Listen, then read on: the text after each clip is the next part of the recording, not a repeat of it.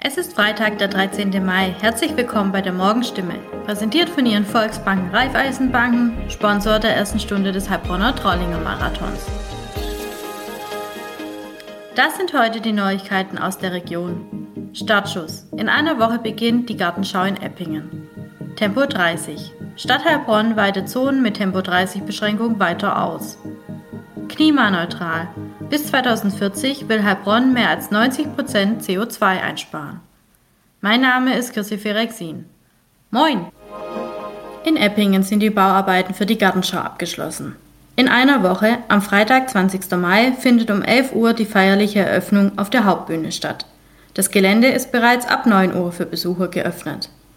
Eppingens Oberbürgermeister Klaus Holaschke bezeichnet die Gartenschau als größtes Stadtentwicklungskonzept der jüngeren Geschichte Eppingens. Er ist sich sicher, dass von der Gestaltung der öffentlichen Grünanlagen und Plätze auch die Gastronomie, der Handel und die Kulturszene profitiert. Rund 14,5 Millionen Euro hat Eppingen in die dauerhafte Gestaltung der Parkspange entlang der Elsens investiert. Etwa die Hälfte dieses Betrags fließt über Fördermittel an die Stadt zurück.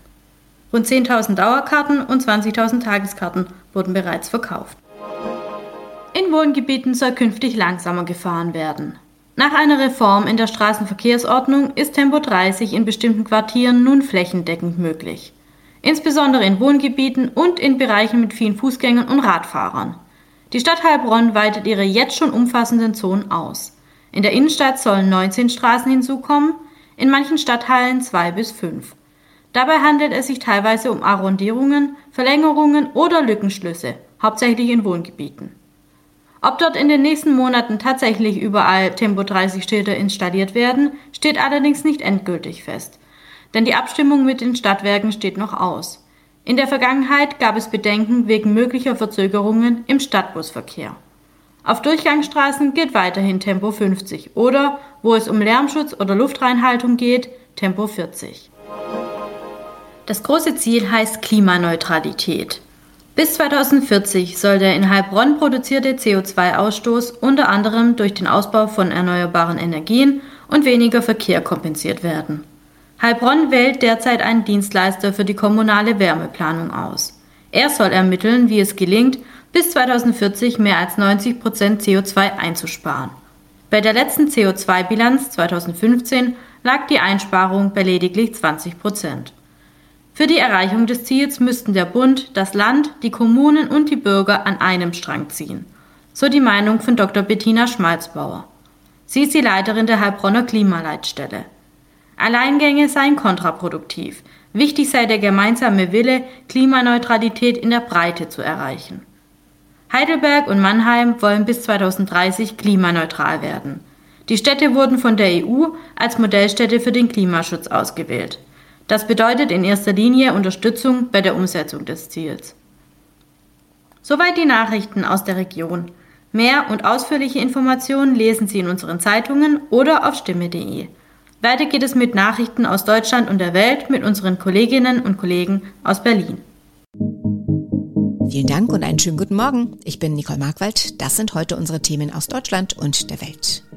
Bundeskanzler Olaf Scholz berichtet im Verteidigungsausschuss über Waffenlieferungen an die Ukraine. Der Bundestag beschließt eine Milliarden Steuerentlastung und ein erstes Foto vom schwarzen Loch in unserer Milchstraße. Bundeskanzler Olaf Scholz stellt sich heute im Verteidigungsausschuss des Bundestages Fragen zur Linie der Bundesregierung in Sachen Waffenlieferungen an die Ukraine. Die Ausschussvorsitzende Marie-Agnes Strack-Zimmermann von der FDP hatte Scholz eingeladen. Jan-Henner Reitze berichtet aus Berlin. Zu zögerlich, zu russlandfreundlich, zu unverlässlich für die westlichen Bündnispartner. Kanzler Scholz musste sich wegen seiner Linie zu Waffenlieferungen auch aus den Reihen seiner Ampelkoalition Kritik anhören. Inzwischen hat Deutschland auch Lieferungen schwerer Waffen zugesagt, bildet ukrainische Soldaten an der Panzerhaubitze 2000 aus. Trotzdem bleiben Fragen.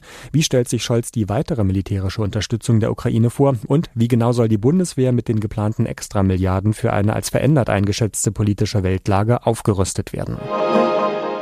Der Bundestag hat am Abend das Steuerentlastungs- sowie das Energiesicherungsgesetz beschlossen. In der Sitzung heute geht es in erster Lesung um die geplante Rentenerhöhung, die Abschaffung des Paragraphen zum Werbeverbot für Abtreibung und die geplante Absenkung der Spritpreise. Weitere Informationen von Diana Kramer. Diana, lass uns erstmal drauf schauen, was schon in trockenen Tüchern ist. Was hat der Bundestag am Abend beschlossen?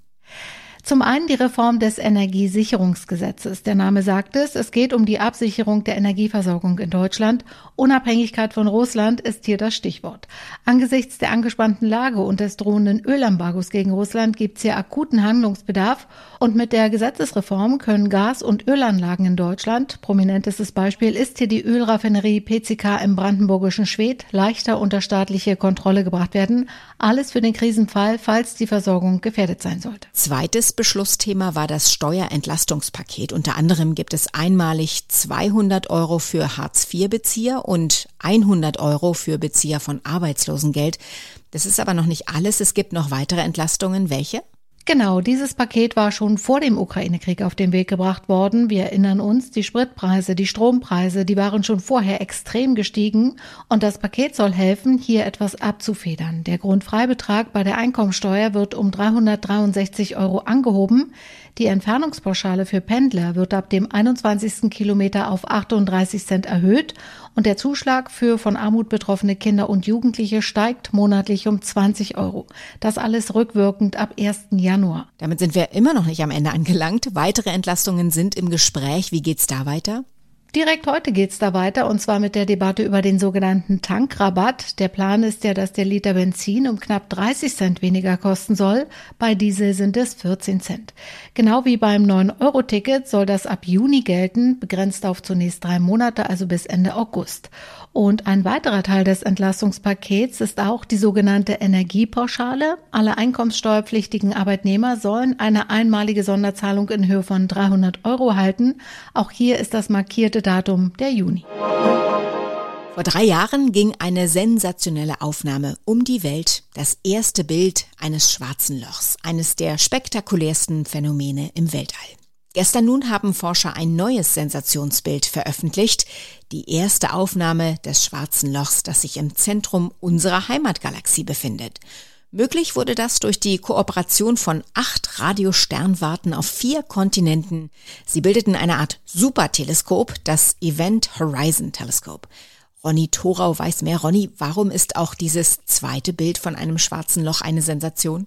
Ja, zum einen, weil es einfach an unserer Heimatgalaxie ist. Viel näher als das schwarze Loch, dessen Bild vor drei Jahren um die Welt ging. Das schwarze Loch war 55 Millionen Lichtjahre entfernt. Das jetzt im Zentrum unserer Milchstraße dagegen nur rund 27.000 Lichtjahre. Das ist jetzt immer noch nichts, wo man schnell hinreisen kann, aber eben doch 2000 Mal näher. Und es beeinflusst ja auch unsere unmittelbare kosmische Nachbarschaft viel mehr. Also unser schwarzes Loch jetzt genauer erforschen zu können, ist die Chance, Vorgänge wirklich in unserer Galaxie auch besser zu verstehen. Das neue Bild jetzt von unserem schwarzen Loch sieht ja recht ähnlich aus wie das vor drei Jahren. Wieder wie ein kosmischer orangener Donut mit einem leuchtenden Ring um eine schwarze Mitte. Aber die Forscher sagen, es war viel schwerer, diese Aufnahme zu machen. Warum, wenn es doch viel näher an uns dran ist? Ja, zum einen ist das schwarze Loch jetzt im Zentrum unserer Milchstraße viel kleiner und vor allem dreht es sich schnell. Beim ersten schwarzen Loch in der Galaxie M87, das vor drei Jahren aufgenommen wurde, da bleibt die Umgebung, und nur die kann man ja bei einem schwarzen Loch überhaupt sehen, stundenlang gleich. Da kann man also Langzeitaufnahmen machen. Unser schwarzes Loch jetzt dagegen in der Milchstraße verändert sich im Minutentakt. Davon ein schwarzes Foto zu machen, sagen die Forscher, das ist so, als wenn man einen Hundewelpen scharf fotografieren will, der sich in Windeseile um sich selbst dreht, um seinen Schwanz zu jagen. Und was haben die Forscher jetzt von diesem Bild? Bringt es revolutionäre Erkenntnisse? Ja, zum Beispiel konnte man damit jetzt Albert Einsteins allgemeine Relativitätstheorie nochmal überprüfen und Einsteins Vorhersagen für schwarze Löcher passen gut zu dem Bild. Und man weiß jetzt, dass die Beobachtungsmethode gut funktioniert. Mit zusammengeschalteten Teleskopen quer über mehrere Kontinente, die quasi ein erdgroßes Teleskop ergeben. Und da will man in Zukunft noch Antennen im Weltall dazuschalten und dann die Aufnahme noch detaillierter hinkriegen. Das ist alles so ein bisschen, als würde man erst einen neuen Himmelskörper nur rechnerisch, theoretisch vermuten, dann endlich ein erstes Foto hinkriegen, wenn auch noch unscharf, und dann aber immer genauer erforschen können. Wir bleiben bei der Wissenschaft in unserem Tipp des Tages, allerdings einer völlig anderen, der Wissenschaft zum Mitmachen. Denn wer will, kann ab heute und übers Wochenende dem Naturschutzbund Deutschland NABU helfen. Gesucht sind Leute, die eine Stunde lang draußen im Garten oder im Park Vögel zählen. Die Aktion heißt Stunde der Gartenvögel und liefert wichtige Erkenntnisse zur Entwicklung der Vogelbestände. Wie das genau funktioniert, kann uns jetzt Vanessa Reiber erzählen. Vanessa, wie kann ich mitmachen? Ja, mitmachen kann eigentlich jeder. Dafür muss man nicht mal selbst einen Garten haben. Man kann sich auch einen gemütlichen Platz im Park suchen oder sich ans Fenster stellen, auf den Balkon setzen und dann für eine Stunde lang beobachten und aufschreiben, welche Vögel man dann da so rumfliegen sieht oder landen sieht. Dafür muss man auch kein Vogelexperte sein. Als Hilfe gibt's online unter nabo.de Bilder der 15 häufigsten Gartenvögel. Am Ende notiert man dann die höchste Zahl einer Vogelart, die man gleichzeitig beobachtet hat, also zum Beispiel sechs Amseln. Dann trägt man die Beobachtungen per Online-Formular oder App beim Nabo ein.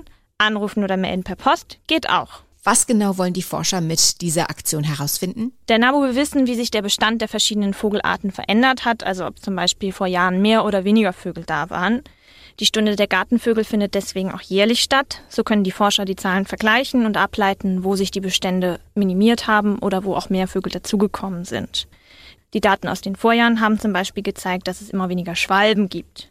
Die Mehlschwalbe gilt sogar schon als gefährdet. Aber wie aussagekräftig sind denn diese Daten für die Forschung, wenn sie nicht von Experten erhoben werden? Im vergangenen Jahr haben mehr als 140.000 Menschen mitgezählt. Für die Ornithologen entsteht so ein wahrer Datenschatz, ohne dass sie sich selbst einen großen Aufwand machen müssen. So viele Daten wie die freiwilligen Helfer können sie nämlich niemals allein erheben. Ihnen ist aber auch klar, dass Vögel übersehen oder verwechselt werden. Haus- und Gartensperlinge werden zum Beispiel oft vertauscht. Das macht aber nichts, weil es um den Vergleich der Daten mit denen der Vorjahre geht, die auf die gleiche Weise erhoben wurden. Olaf Scholz verzweifelt gesucht, zumindest bei einer Doppelgängeragentur aus Mülheim an der Ruhr. Sie hat nach eigenen Angaben noch immer kein Double für den nicht mehr ganz so frischen Bundeskanzler gefunden. Ein Rätsel, sagt Agent Jochen Florstedt. Also die biometrischen Merkmale, die sind ja bei dem Scholz nicht so unbedingt äh, viel. Das Einzige, was eben immer auffällt, das ist diese V-förmigen Augenbrauen die hat er immer, auch wenn er lacht. Und der Hinterkopf, der geht so nach hinten ein bisschen hoch. Und daran erkennt man den auch. Also das müssten doch normalerweise, müssten doch eine Million Scholze rumrennen. Also ich meine so Halbglatze oder Glatze, das fängt ja schon manchmal bei 30-Jährigen an. Also das ist, finde find ich, das dürfte auch kein Problem sein. Nur ich denke mal, dass die Leute ein bisschen Muffe haben davor, sich als Double von einem Politiker erkennen zu geben. Soweit das Wichtigste an diesem Freitagmorgen. Ich heiße Nicole Markwald und wünsche einen guten Tag.